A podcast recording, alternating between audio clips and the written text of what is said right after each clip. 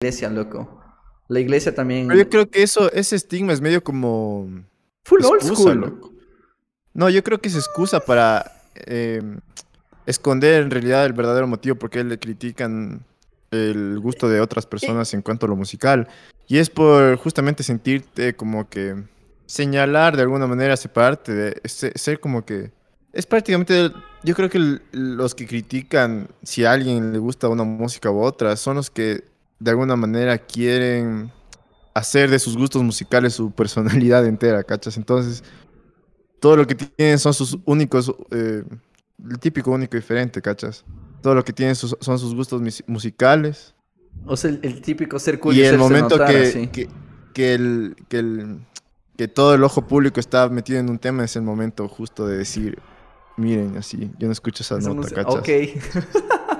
Porque si te, si, te, si te pones a ver eso de las letras, todos los géneros tienen letras densas, ¿cachas? Legit, loco.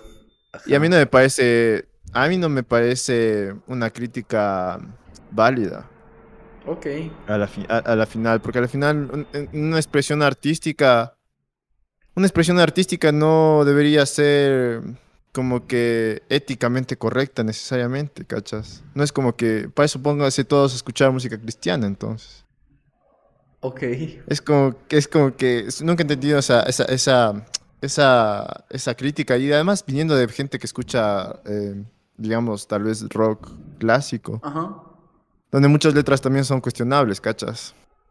Y a la final, esto tampoco te quita decir, chucha, no, no, no escuches ese tipo de música tampoco, porque al final es una expresión artística como muchas, muchas que hay, ¿no? Oye, hace full sentido lo todo lo que acabas de decir porque